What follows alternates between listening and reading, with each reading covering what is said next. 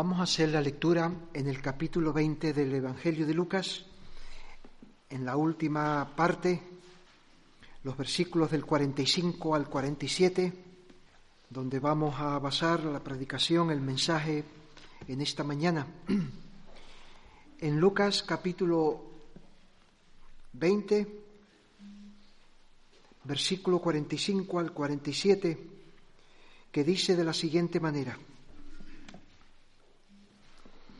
Y oyéndole todo el pueblo, dijo a sus discípulos, guardaos de los escribas que gustan de andar con ropas largas, llaman las salutaciones en las plazas y las primeras sillas en las sinagogas y los primeros asientos en las cenas, que devoran las casas de las viudas y por pretexto hacen largas oraciones. Estos recibirán mayor condenación.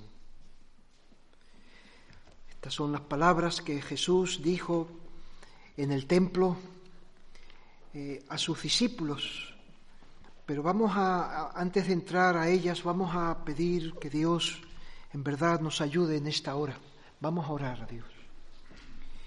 Señor y Dios nuestro, queremos darte gracias nuevamente, que tú día tras día envías del cielo a tu pueblo las gracias necesarias para que podamos ah, cuidar lo que tú nos has dado, hacer las tareas que tú has encomendado en nuestras manos, pero en este día de reposo, que podemos dejar a un lado todas estas ocupaciones para estar en este día buscando tu rostro, buscándote en la comunión con los hermanos buscándote de esta forma la edificación de la Iglesia y meditando juntos en tu palabra y proclamando la verdad de las Escrituras, ayúdanos, oh Señor, concédenos que ciertamente podamos tener tratos contigo, que Cristo haga oír su voz a nuestros corazones, que nosotros podamos discernir mejor tu voluntad, que podamos entender y conocer también nuestros corazones y por qué caminos estamos andando. Padre, arroja luz sobre nosotros, que podamos conocernos a nosotros mejor y que podamos conocerte a ti como el Dios en quien tenemos que confiar más plenamente.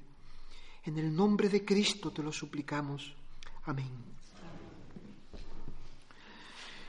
Si vamos a hacer un viaje a un país lejano, a un país de estos exóticos, para disfrutar un par de semanas allí de las cosas que este país nos ofrece.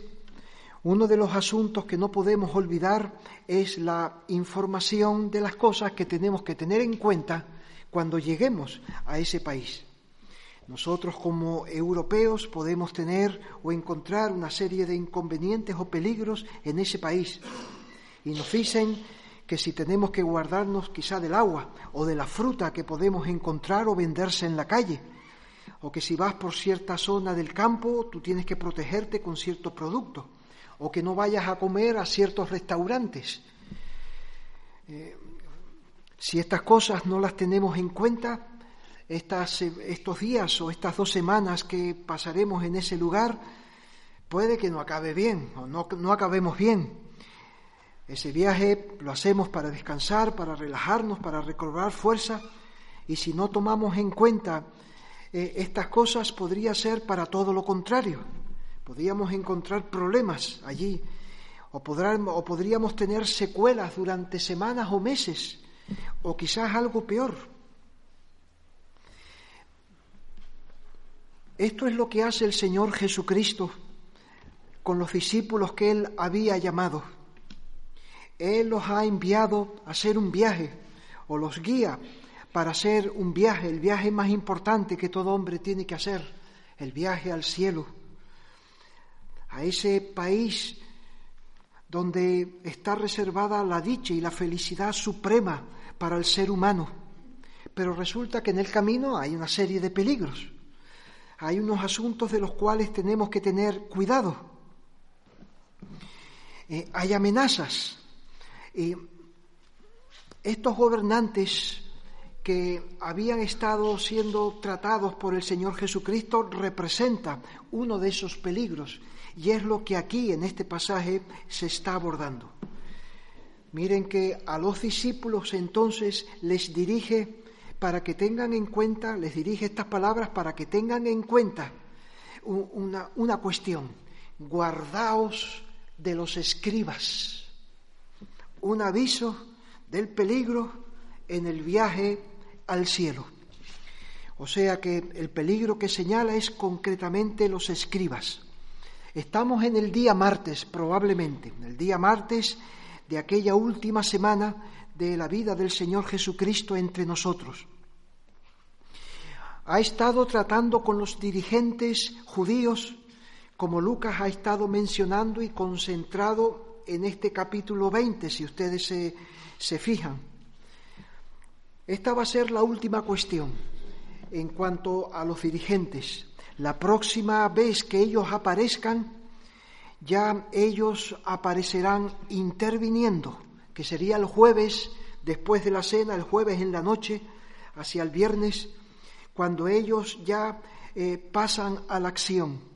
La próxima vez que los dirigentes iban a ver a Jesucristo, según Lucas, serían para ir a apresar al Señor Jesucristo pero les dirige esta última cuestión concerniente a los gobernantes, pero mm, un aviso a los discípulos.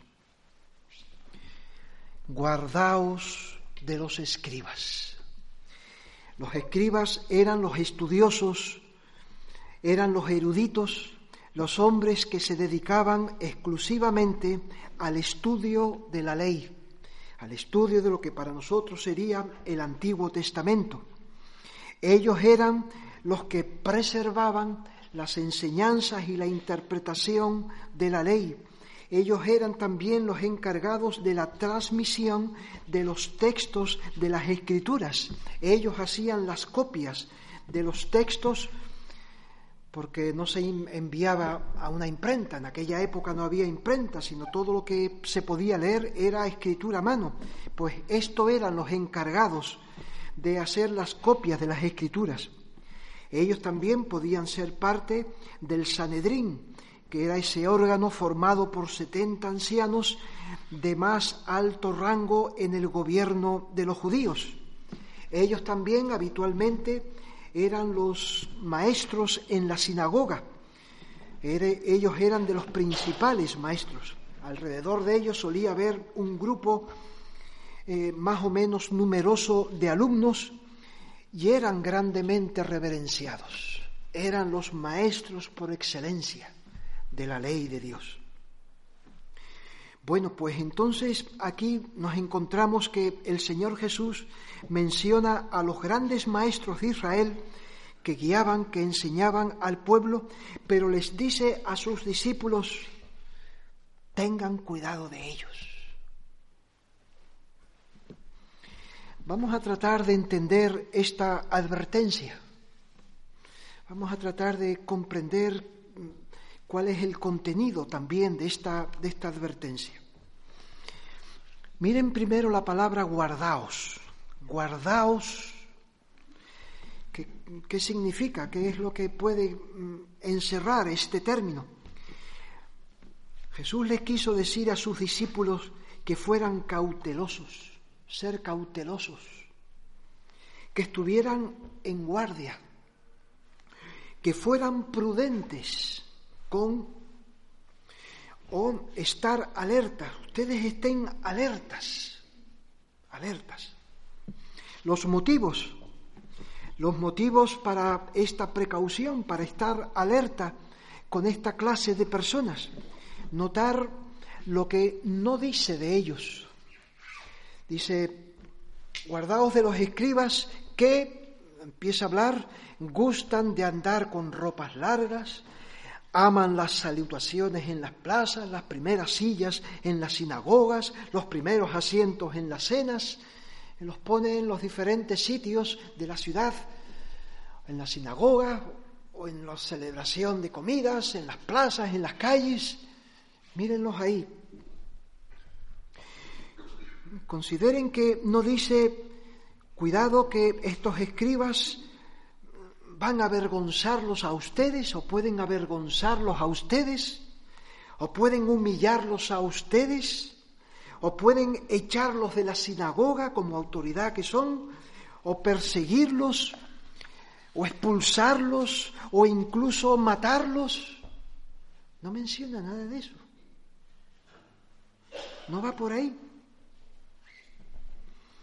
Guardaos de los escribas por lo que ellos piensan y, y cómo ellos viven. Eso es lo que debían de tener los discípulos cuidado. Cómo ellos piensan, de qué manera viven. Eso es lo que quiere Jesús que consideren seriamente ahora en esta advertencia. Ahí, por ahí va la alerta que le da. Y concluye diciéndoles que esto, por esta razón de pensar como ellos piensan y vivir como ellos viven, tendrán una condenación más fuerte y más severa. Ellos eh, llegan a una medida de maldad tal que serán visitados en el día del juicio con un castigo mayor. Estos recibirán mayor condenación, tendrán un, un, juicio más severo.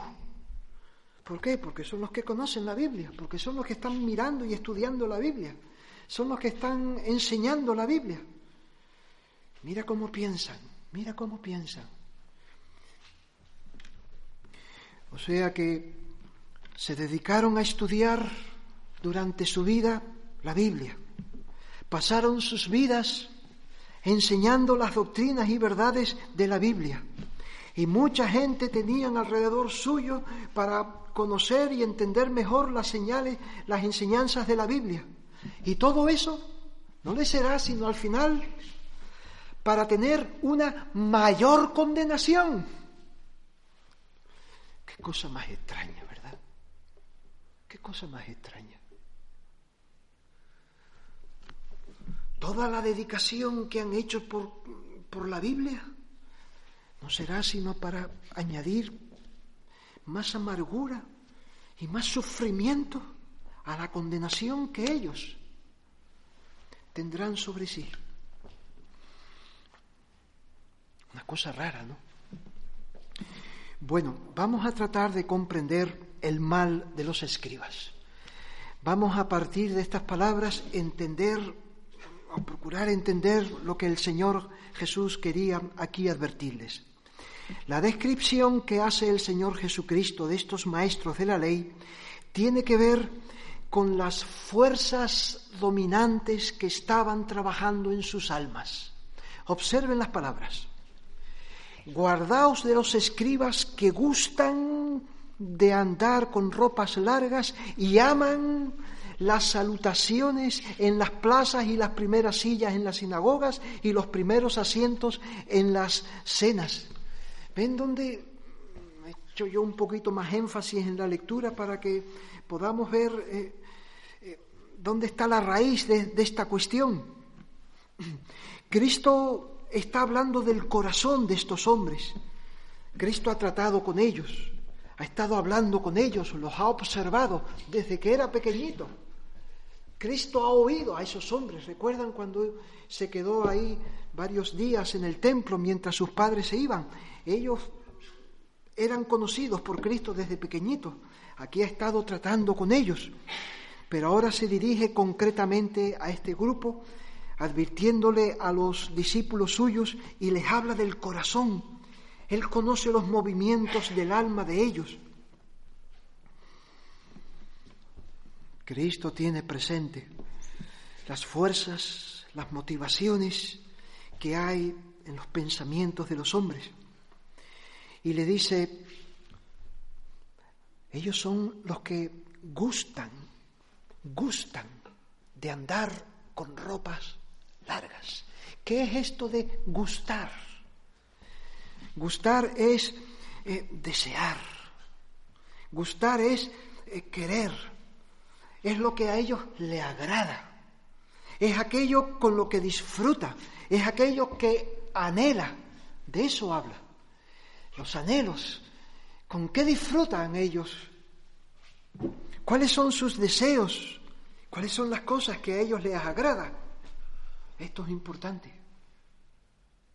Lo que les agrada. Y después cuando dice, y aman, quiere otra vez dirigirse a ese mismo lugar, ahora usa otra palabra, amor. Ese amor es el amor de amistad, ser amigo de, se usa este término en griego, hay varias palabras en griego para el amor, aquí esta se refiere a la amistad, como que es lo que a ellos le complace, con lo que ellos tienen gran afinidad. Eh, ese es su deleite, esa es su inclinación. Ellos aman, se deleitan, eh, es con lo que se identifican. Bien, ¿qué cosas? ¿Qué cosas son con las que ellos disfrutan? ¿Qué cosas son con las que ellos eh, lo pasan bien, se identifican? Es lo que les gusta en, las zonas más profundas de su ser. Pues andar con ropas largas. Andar con ropas largas. Vestirse, vestirse así. Qué interesante es esto, ¿verdad? Esto nos ayuda a conocer a nuestro Señor a nuestro Salvador. Esto nos ayuda también a conocernos a nosotros. Es mirando al Señor, es conociendo al Señor que nosotros nos podemos conocer a nosotros. Porque nosotros nos llenamos de ideas acerca de nosotros mismos. Y muchas veces no comprendemos nuestras motivaciones porque estamos tan acostumbrados a tener esas motivaciones que las vemos normales. Pero miren aquí el Señor abriendo las cosas interiores les gusta andar con ropas largas. Esta era la clase de indumentaria que vestía la gente relevante en la sociedad. Personas de puesto destacado, personas que usan unas ropas específicas para cumplir sus deberes, por ejemplo, los sacerdotes, o magistrados que usaban cierta vestimenta. ¿Y, qué hacía con esa vestimenta? Usando esas ropas que, que hacía pensar a la gente. Bueno, eh, esto, esto era algo como que le daba cierto porte de grandeza, ¿no? Daba cierto porte, cierta impresión. Ver a alguien venir con esa ropa oh, te hacía pensar en esto es lo que le gustaba. Esto es con lo que sienten ellos satisfacción llevar una ropa así para que yo, yo pueda ser mirado como alguien así. Poder dar la impresión de grandeza. Otros usan la ropa para, con esto puedo dar impresión de, nuestra ropa dice, dice algo de nosotros, dice algo de nosotros, se dice el respeto, Vamos a ir a un sitio donde queremos mostrar nuestro respeto y vamos vestidos de una forma. Las mujeres emplean la ropa de una manera, pueden emplear la ropa de una manera. Tienen una idea de sí mismos y usan la ropa para decir, qué cosa más interesante. Eh, o sea que eh, este, dar este esta impresión es, lo que les sale de dentro, es lo que surge en ellos y es lo que ellos eh, anhelan. Pero no solamente eso, dice, aman las salutaciones en las plazas. Cuando van por las plazas no se refiere a que pueden saludar a las personas, interesarse por ellos, intercambiar unas palabras, así lo que sería normal, sino como que las personas, esa salutación se refiere a que las personas se acerquen y lo llamen rabí, maestro recibir un reconocimiento público. Recibir eso. E, e, ese es el anhelo que trabaja en su interior. Es como lo que le da a ellos una inyección de, un, subidón de... Oh, me llamen así en ese sitio público y yo voy ahí a saludar para que me digan, rabí. Eso fue un aire. Estaba, estaba mal, estaba, pero hasta cuando fui por allí, cuando la gente me dijo eso, entonces ya me cambió el día, ya porque la gente lo pone.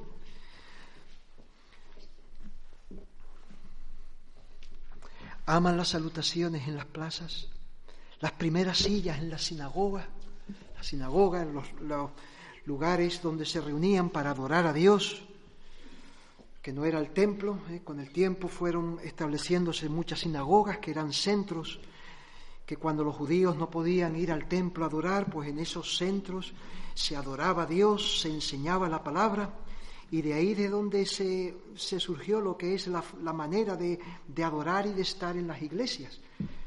Entonces ahí los, los, escribas también tenían su púlpito y su enseñanza eran, eh, eran dadas en esos lugares, en la sinagoga, pero eh, cuando eh, en las sinagogas habían unas sillas, así como estas también, había un estrado y había unas sillas, una serie de sillas o bancos que se ponían, y entonces a ellos amaban las primeras sillas en la sinagoga.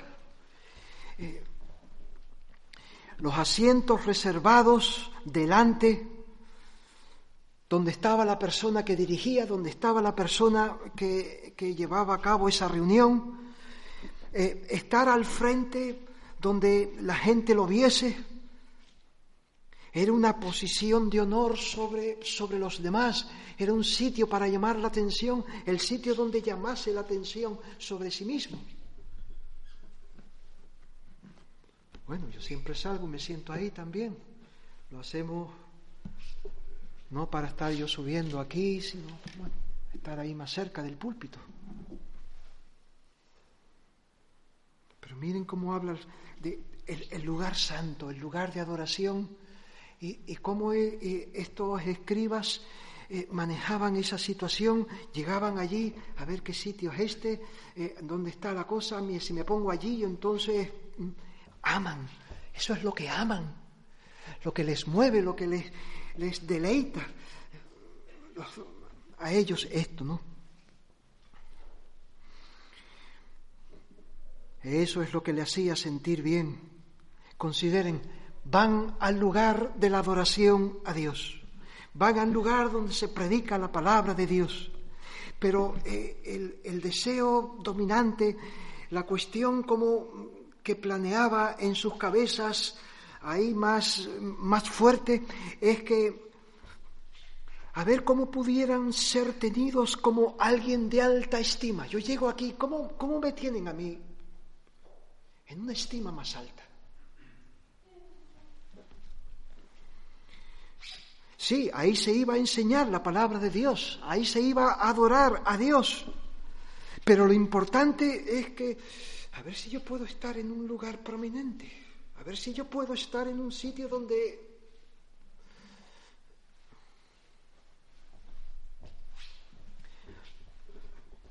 Y los primeros asientos en las cenas, los primeros asientos en la cena.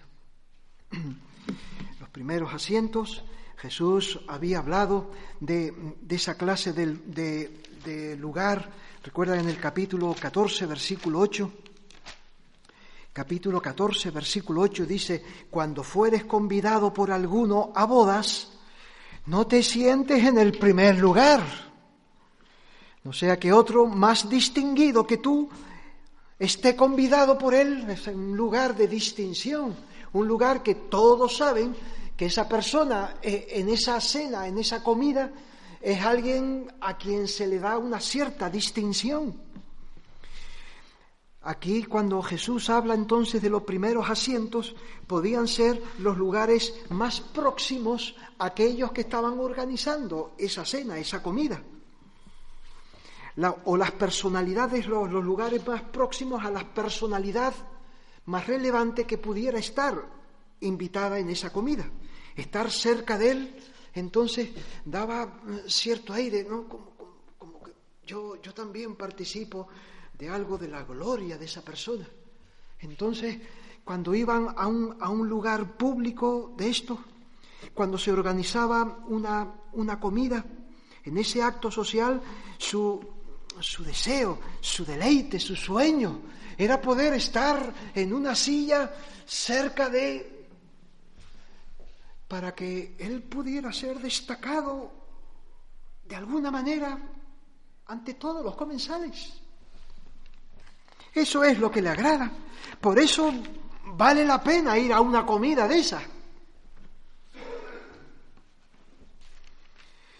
O sea, que ya fuera una reunión para adorar a Dios, o ya fuera un asunto social para estar con la gente y comer con ellos, o ya fuera pasear en la calle, pasar por una plaza, su deseo era poder tener allí un sitio destacado,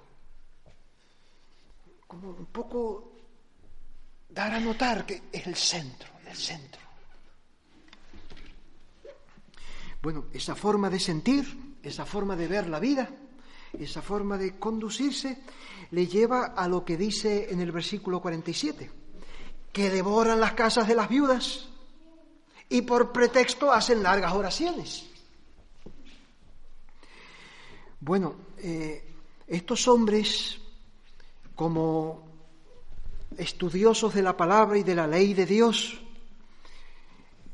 hombres de leyes, ellos aplicaban las leyes entonces para mm, los distintos casos que debía aplicarse para tratar los diferentes asuntos en la vida civil de, la sociedad, eran hombres de leyes que podían hacer servicios a las viudas. Y en el servicio a las viudas, ellos se aprovechaban de ellos. Se aprovechaban de esta mujer en el sentido de cobrarles, cobrarles bien, sacarles un, buen dinero de este servicio. Así que las viudas en esa sociedad em, solían ser las personas más indefensas, se habían quedado solas. Y estos escribas se ofrecían para prestarles diferentes eh, servicios con su conocimiento para atenderlas, pero les sacaban dinero. Los escribas sacaban dinero a estas mujeres. Y luego, y luego, se mostraban haciendo oraciones, oraciones a Dios como, como personas realmente piadosas, como personas deseosos de, de, ser agradables a Dios, de, de obedecerle en todo y por pretexto hacen largas oraciones. Así que ahí estaban estos hombres tan preocupados por su posición elevada, tan centrados en, en ellos mismos, tan deseosos de su propio honor, de lo suyo que no, no, no caía en otros, no, no, no pensaban en otros. Iban, iban a hacer un servicio a las viudas esas, pero iban pensando a ver lo que sacan de ella. La forma de pensar primera le conduce a esto segundo.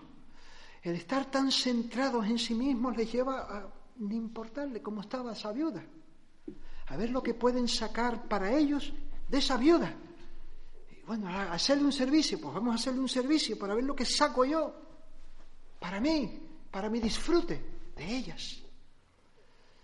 Y después, pues bueno, oro como una persona temerosa de Dios, oro como una persona que quiero vivir.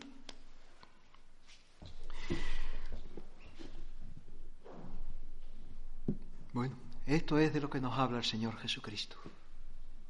Estas son las cosas que ve Cristo que conoce Cristo, que trata Cristo y que le dice a sus discípulos, guárdense ustedes de los, de los escribas. ¿Qué, ¿Qué nos está describiendo el Señor con todas estas palabras? Yo creo que nos está describiendo, como dice en segunda de Timoteo capítulo 3 versículo 2, porque habrán hombres amadores de sí mismos. Esto hombres amadores de sí mismos. Aquí Pablo estaba hablando de los, de los tiempos que iban a venir próximamente, tiempos en verdad peligrosos también. Y, por donde empieza a describir de por qué es un tiempo peligroso, presenta a, a esta clase de hombres, hombres que sobre todo se aman a sí mismos. El amor, el apego más grande de su alma así, a él, yo. El ego es el yo. Este es el asunto. Todo lo que contribuya a que yo sea reconocido, yo sea alabado, yo sea destacado, yo sea oído, yo sea tenido en cuenta, eso es lo que vale. Eso es lo que, lo que tiene sentido para ellos. Eso es lo que desean. Eso es lo que les mueve. Eso es lo que busca. Yo, yo.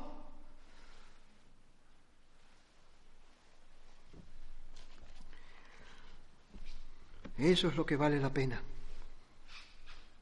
Los deseos y el amor de su alma es sobre todo hacia sí mismo, cómo me siento yo, cómo estoy yo, lo que a mí me gusta, que yo sea oído, que yo sea admirado, que yo esté por encima, que se piense alto de mí, que se piense de mí, esto que se piense de mí, yo. Es como ponerse en el centro. Que me miren a mí, que me noten a mí. Es lo que, eso es lo que a mí me agrada, esto es lo que a mí me llena, esto es lo que me deja tranquilo, ¿no? Que yo, yo, que me miren a mí, que me oigan a mí, que me hagan caso a mí, que me... ¿Por qué no me oyen a mí? ¿Por qué no me reconocen a mí? Esto es lo que le entristece o, le, o lo que le satisface. Cuando va por las calles, en las plazas, en el lugar de oración y adoración a Dios, cuando van en, la, en, la reunión, en las reuniones para comer, es como una, una manera, una manera de ser, una manera en la que está dispuesta su corazón, unos elementos que están trabajando en su, en su corazón. Entonces, de esta, de esta forma, lo importante soy yo, los otros no son tan relevantes. Soy yo lo importante. Yo sí. Lo mío es lo central, los otros no.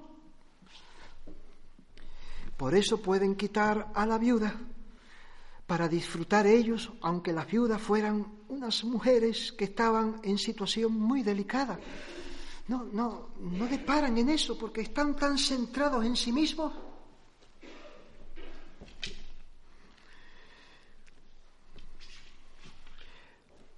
no son cosas ajenas a, nosotros, ¿verdad? Cuando uno pues empieza a, considerar y a escarbar un poco de lo que aquí está hablando el Señor Jesucristo, según lo que era la, la, mentalidad o lo que los discípulos podían entender, ¿qué mensaje está dando? ¿Qué mensaje más claro? ¿Qué mensaje más, más relevante para nosotros desde los niños?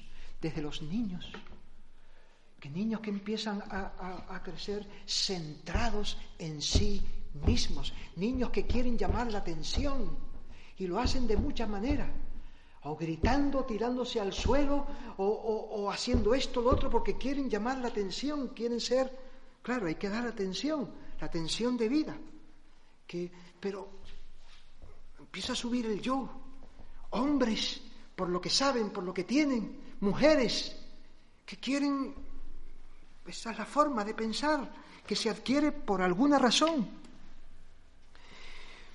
Guardaos de los escribas. Hemos tratado de mirar entonces cuál es la, el, el, caso que presenta al describir de esta forma en el versículo 46 o 47. Y ahora, guardaos de los escribas. ¿Por qué apeló a guardarse de los escribas? Sí, él, él estaba describiendo un, problema de, de ellos, de los escribas. ¿Eh? Porque eh, están los discípulos. Y los discípulos les dicen, miren, guárdense de los escribas. Miren por dónde van, mira cómo piensan, mira cómo viven los escribas. Los discípulos podrían decir, bueno, sí, los escribas son los escribas y, ellos viven así, ellos piensan así. ¿Por qué nos tenemos nosotros que guardar de ellos? ¿Qué nos van a hacer ellos a nosotros? ¿Por qué lo dirige así esa, esa advertencia? Además, en nuestra sociedad, en nuestra sociedad hoy no hay escribas. Saliendo por ahí en la calle no vamos a encontrarnos con dos o tres escribas caminando por ahí o en la plaza. Ellos son estudiantes, ellos eran estudiantes de la Biblia. Y ahí está el punto. Ellos profesan la fe en Dios. Ellos profesan conocer las doctrinas. Ellos enseñan la Biblia. Manejan las escrituras. Y lo que predomina es el amor de sí mismo. ¿Cómo es eso? ¿Entienden el problema? ¿Cómo lo enfoca Jesús ese problema? ¿Cómo es que se puede uno dedicar de esa manera a la Biblia? Y el yo, ser el objeto más fuerte de mi amor.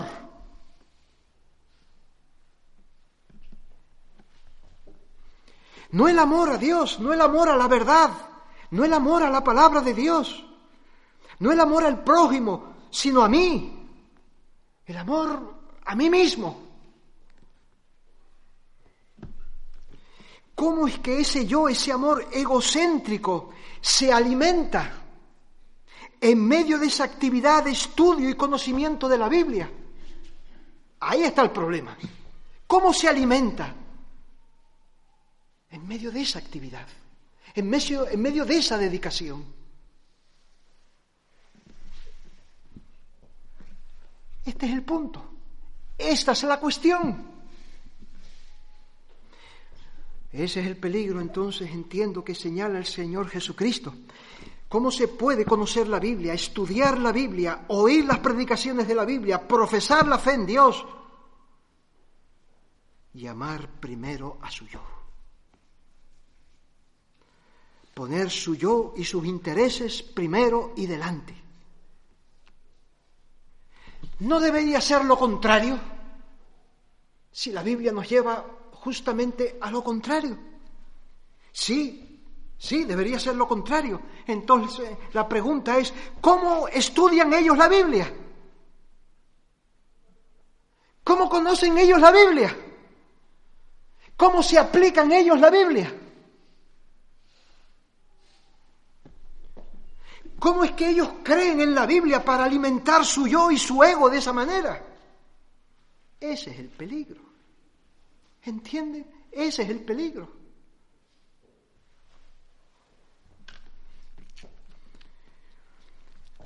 Ese es un fenómeno entonces común en los escribas, muy normal en los escribas, y Jesús les dice, no caigan ustedes en lo mismo.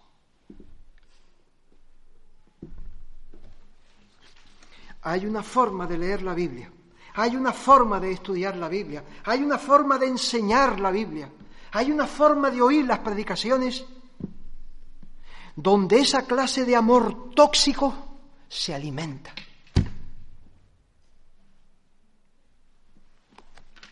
El yo no se mortifica, sino se alimenta. Esa es la fuerte advertencia de Jesús a sus discípulos. Este es el mal del cual el Señor Jesús nos dice, tengan cuidado con eso, guárdense de eso. Bueno, creo que hemos entendido un poco mejor lo que significa este pasaje, hemos entendido mejor la advertencia, el peligro al cual el Señor Jesús nos llama.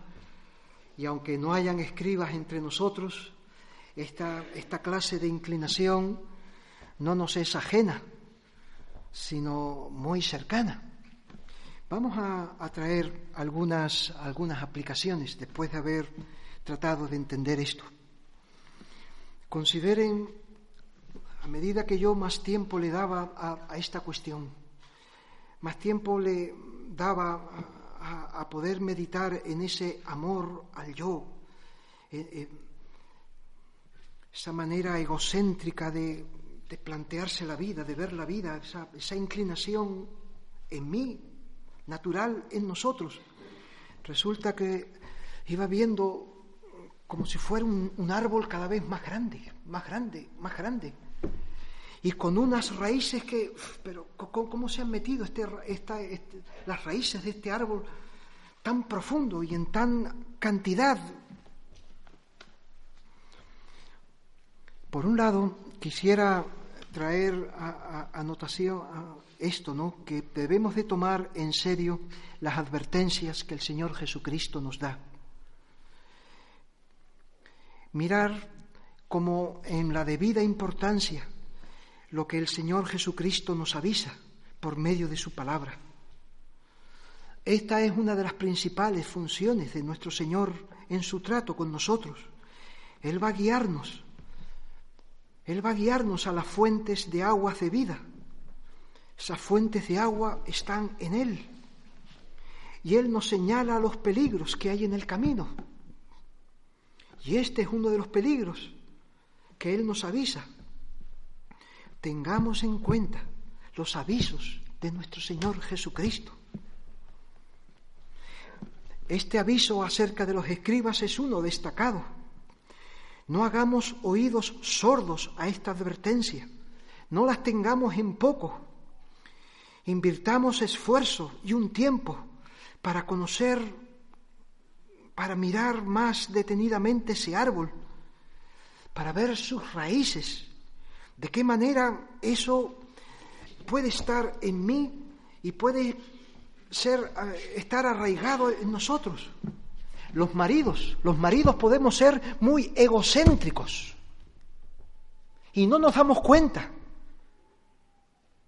de lo egocéntrico que somos y nuestras mujeres haciéndonos muchas cosas.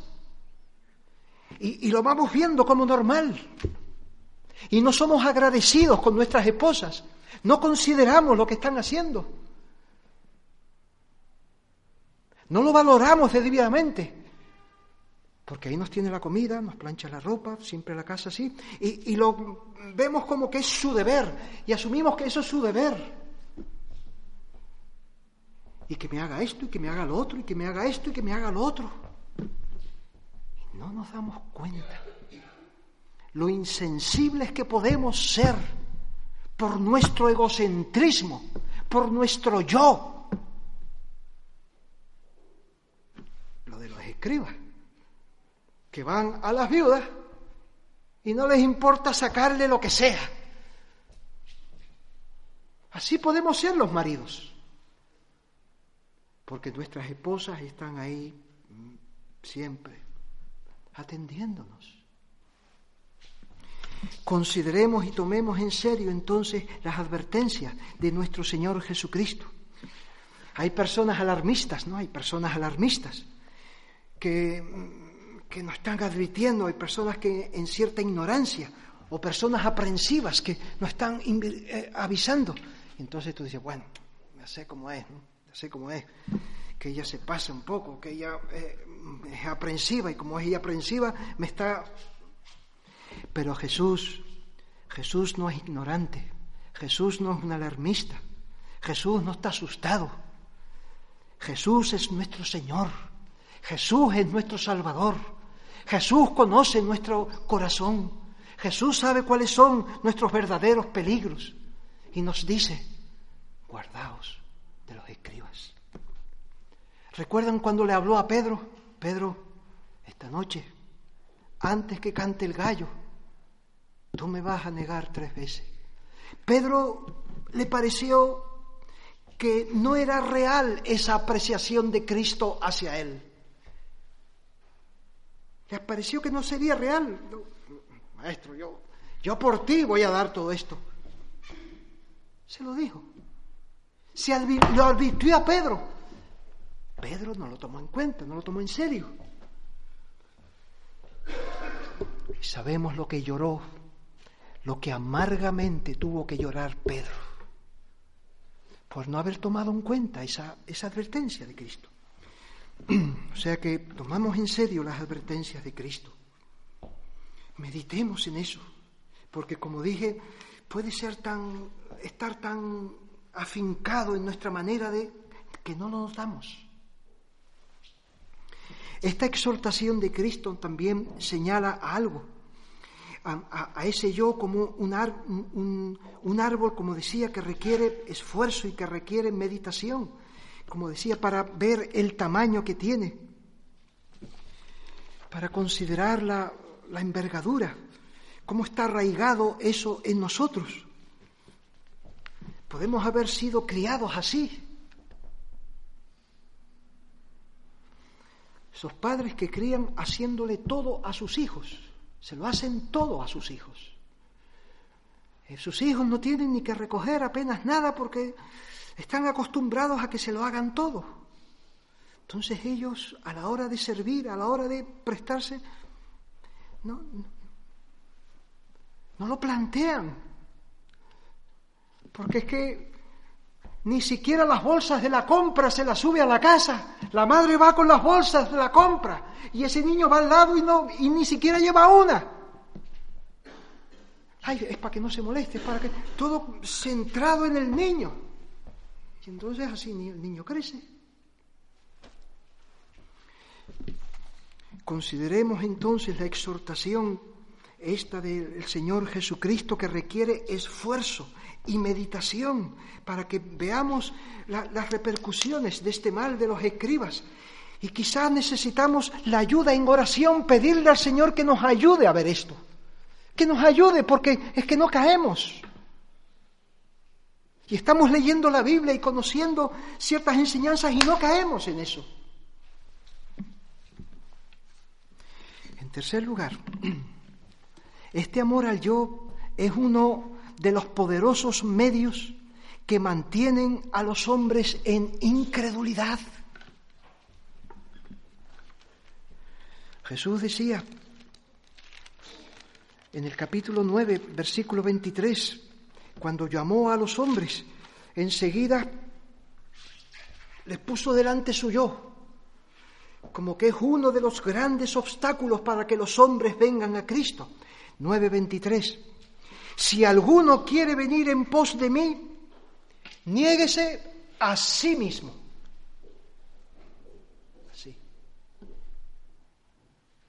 Si alguno quiere venir en pos de mí, niéguese así. Como empieza hablando de sí mismo, ¿qué, qué estás haciendo tú contigo, tú yo, tú?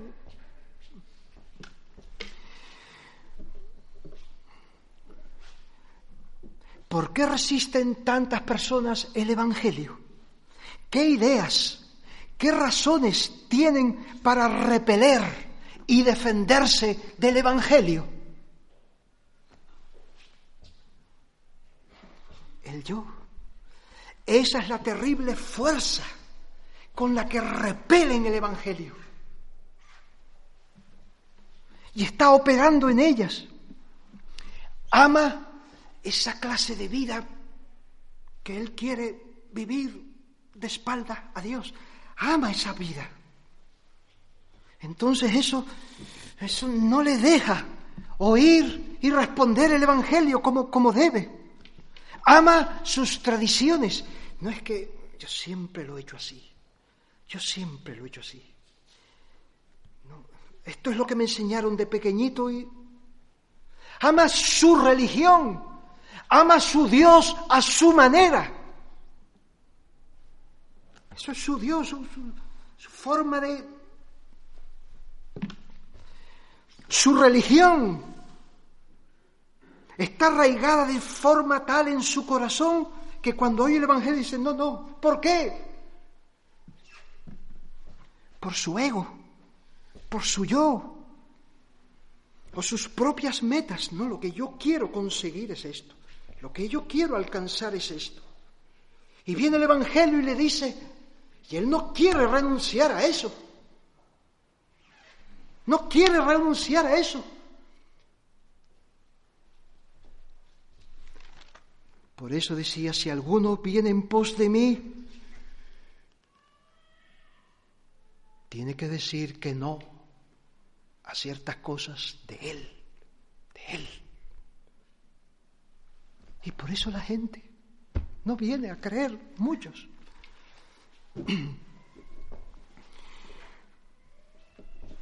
Lo que decía el impío rey Joaquín en Segunda de Crónicas capítulo 36 nos ilustra esta, esta afirmación que he dicho en cuanto a los incrédulos. Dice Segunda de Crónicas 36, e hizo lo malo, 36, versículo 12, este rey Joaquín, e hizo lo malo, perdón, Sedequías, Sedequías, no era el rey Sedequías, e hizo lo malo ante los ojos de Jehová su Dios y no se humilló delante del profeta Jeremías que le hablaba de parte de Jehová. No se humilló. Dios le hablaba a través del profeta Jeremías. No, no es por ahí, no es como tú piensas, no es como tú crees, no es como tú, es por aquí. Él no se humillaba, no se humillaba. No decía, sí, vale, yo quito mi idea, quito mi idea y hago lo que dice Dios. No podía hacer eso, porque él tenía ese, ese concepto tan enaltecido de su, de su yo, de su meta, de su forma de entender las cosas, de esa opinión propia. Y no se humillaba por eso. Es otra forma en que tiene este yo de manifestarse, ¿no? A veces en no humillarse, es para mantener ese yo en esa posición que nosotros queremos que se mantenga. Amigo, Cristo te envía el Evangelio para llevarte al cielo, para atraerte a Dios, para que tengas vida eterna. ¿Es tu yo lo que está resistiendo el Evangelio? ¿Tu tradición? No, es que yo siempre he hecho esto. Yo siempre, yo siempre lo he visto así. Yo siempre. ¿Ese yo resiste el Evangelio?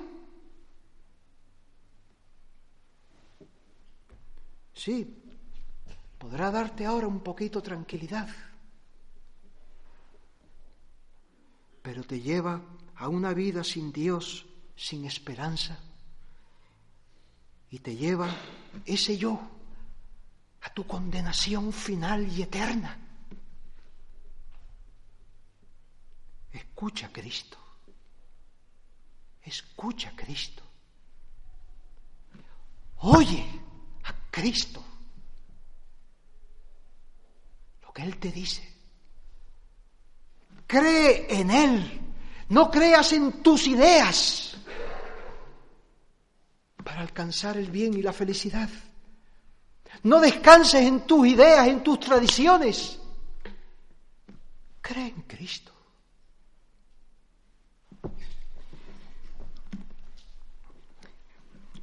Otra, otra aplicación. Creyentes, por la gracia de Dios, pudimos renunciar a ese amor al yo en su momento, cuando Él nos llamó por su gracia, a través de esa obra gloriosa de su Santo Espíritu, transformó nuestro corazón y por amor a Cristo, por amor a la verdad,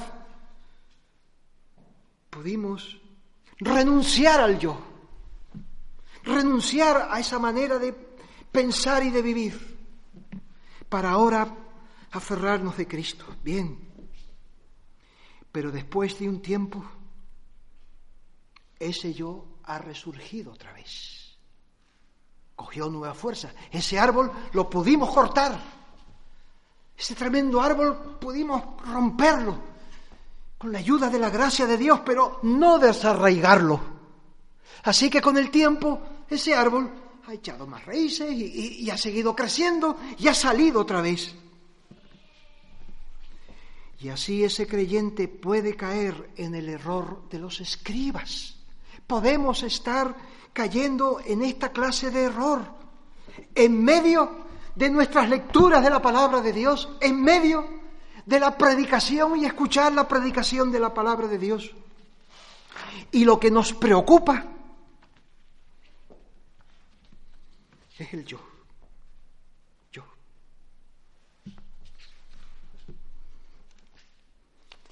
Esto es lo que debemos de considerar.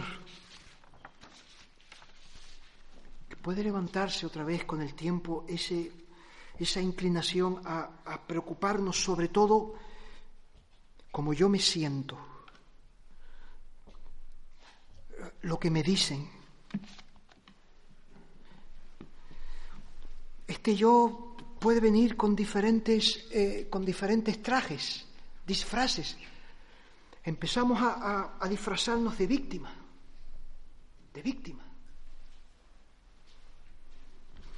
Porque no me escuchan, porque no me atienden, porque no me hacen esto, porque no me hacen, no me hacen, no me dicen, no me, no me, de víctima. O puede estar como floreciendo con orgullo, porque yo tengo esto y yo tengo lo otro, y cómo es que a mí no me hacen caso con todo lo que yo tengo. En este yo puede disfrazarse y cada uno tiene que averiguarlo, porque por un tiempo pudimos haberlo tenido ahí mortificado, pero después puede venir y surgir porque la raíz de ese árbol no fue erradicada.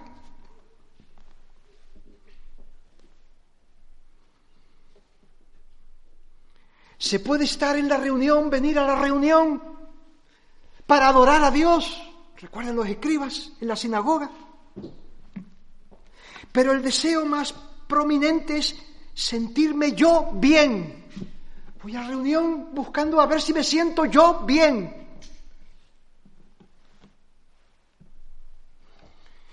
A ver si yo ahí tengo lo que yo deseo no, no me siento en un sitio prominente, pero vengo centrado en mí mismo. No vengo pensando, ¿qué es lo que siente Cristo? ¿Qué es lo que siente Cristo cuando yo oigo de esta manera su voz? No, eso se agrada al Señor de mi adoración. ¿Le agrada al Señor? Eso, eso a lo mejor no, sino me siento yo bien, eh, eh, mi gente está bien, mi familia se siente bien, mis hijos se sienten bien en la iglesia. Ay, mis hijos no se sienten bien en la iglesia. Entonces yo no me siento bien en la iglesia. Y Cristo se siente bien con tus hijos en la iglesia.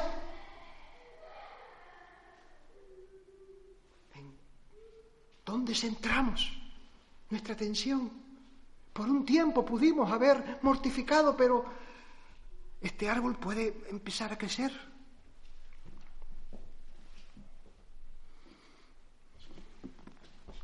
El yo puede llegar a constituirse en un ídolo. Un ídolo. ¿Qué es lo que deseemos? Cuando yo entonces me siento bien, eh, eso es lo que a mí me satisface. Yo, yo busco eso, yo busco eso. Que me den a mí, mm, que yo pueda encontrar. No busco agradar al Señor, lo que, lo que, lo que yo busco, mi meta es que el Señor me sonría, que el Señor se agrade de mí,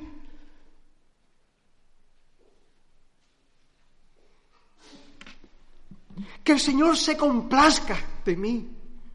Eso es lo que a mí me agrada, eso es lo que a mí me gusta, eso es lo que a mí me mueve. Es así. Esa es la obra que hace el Evangelio de transformación de nuestros corazones.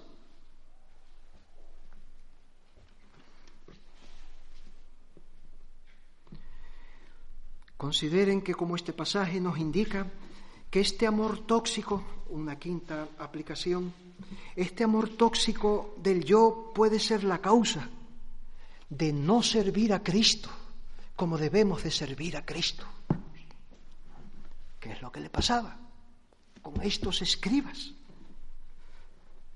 No estimemos al prójimo como para preocuparnos y buscar en verdad su edificación y su salvación. Recuerdan en Filipenses 2.3, hablaba cómo debemos nosotros estimar al otro como superiores a nosotros mismos. Interesante ese pasaje a la luz de lo que hemos estado diciendo. Nada hagáis por contienda, Filipenses 2.3, o por vanagloria, antes con humildad, estimando cada uno a los demás como superiores a él mismo. Porque esa es la forma en que podemos disponernos a servir. Así es como amaremos al prójimo para buscar el bien del prójimo. Pero cuando nosotros nos ponemos a nosotros por encima, entonces nos parecemos a los, a los escribas esos.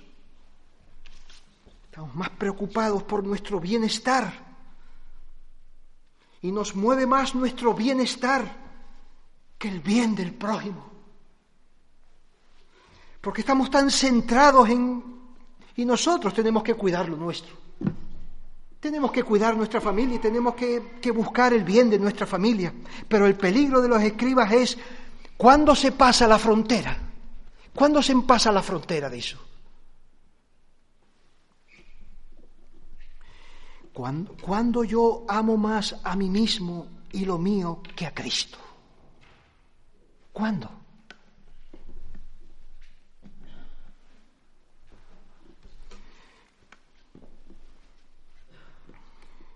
Cuando nosotros oímos el Evangelio, cuando nosotros meditamos en la palabra de Dios, recibimos su palabra, realmente eso nos humilla y eso nos, nos capacita para que veamos al otro como superiores a nosotros mismos. Eh, pero el problema de los escribas es que leyendo la Biblia se ponían sobre los, sobre los demás, a ver si yo soy honrado, a ver si yo soy puesto. Entonces desde ahí no se puede desde ahí no se puede servir al prójimo. Desde ahí no se puede servir al prójimo.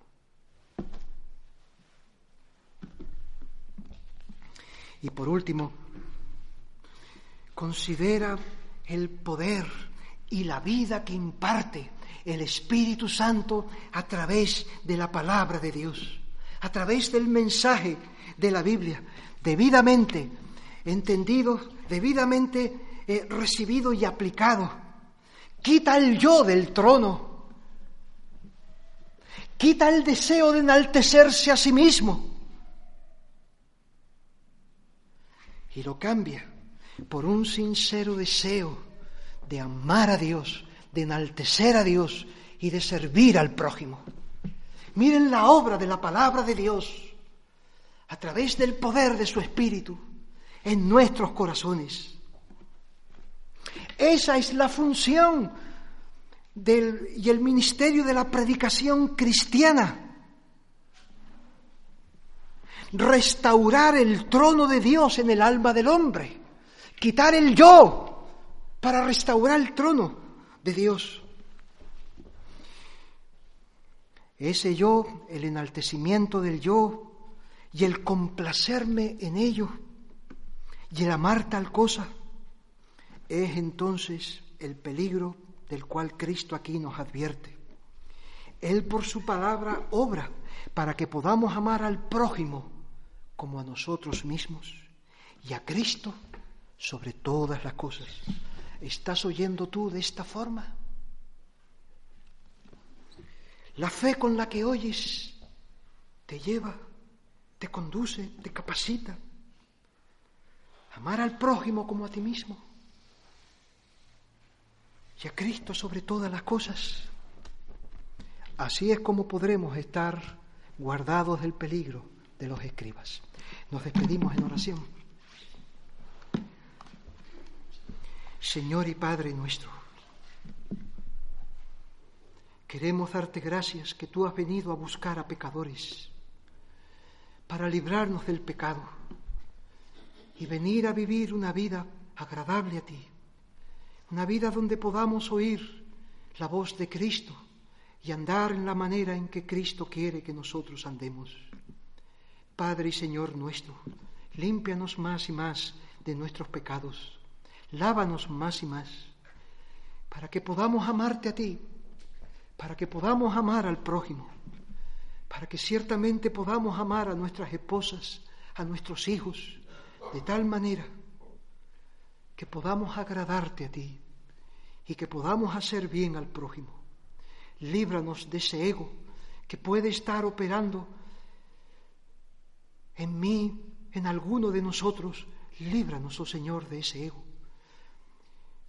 De ese que puede estar operando en nuestros hijos y quizás ellos no, no lo saben, no lo conocen. Ayuda a los padres para que puedan discernir estas cosas y ayudar a sus hijos. Ayúdanos a nosotros, oh Señor, para que libre de todas estas eh, eh, fuerzas de nuestro corazón podamos amarnos, podamos edificarnos y podamos buscar el bien unos de otros.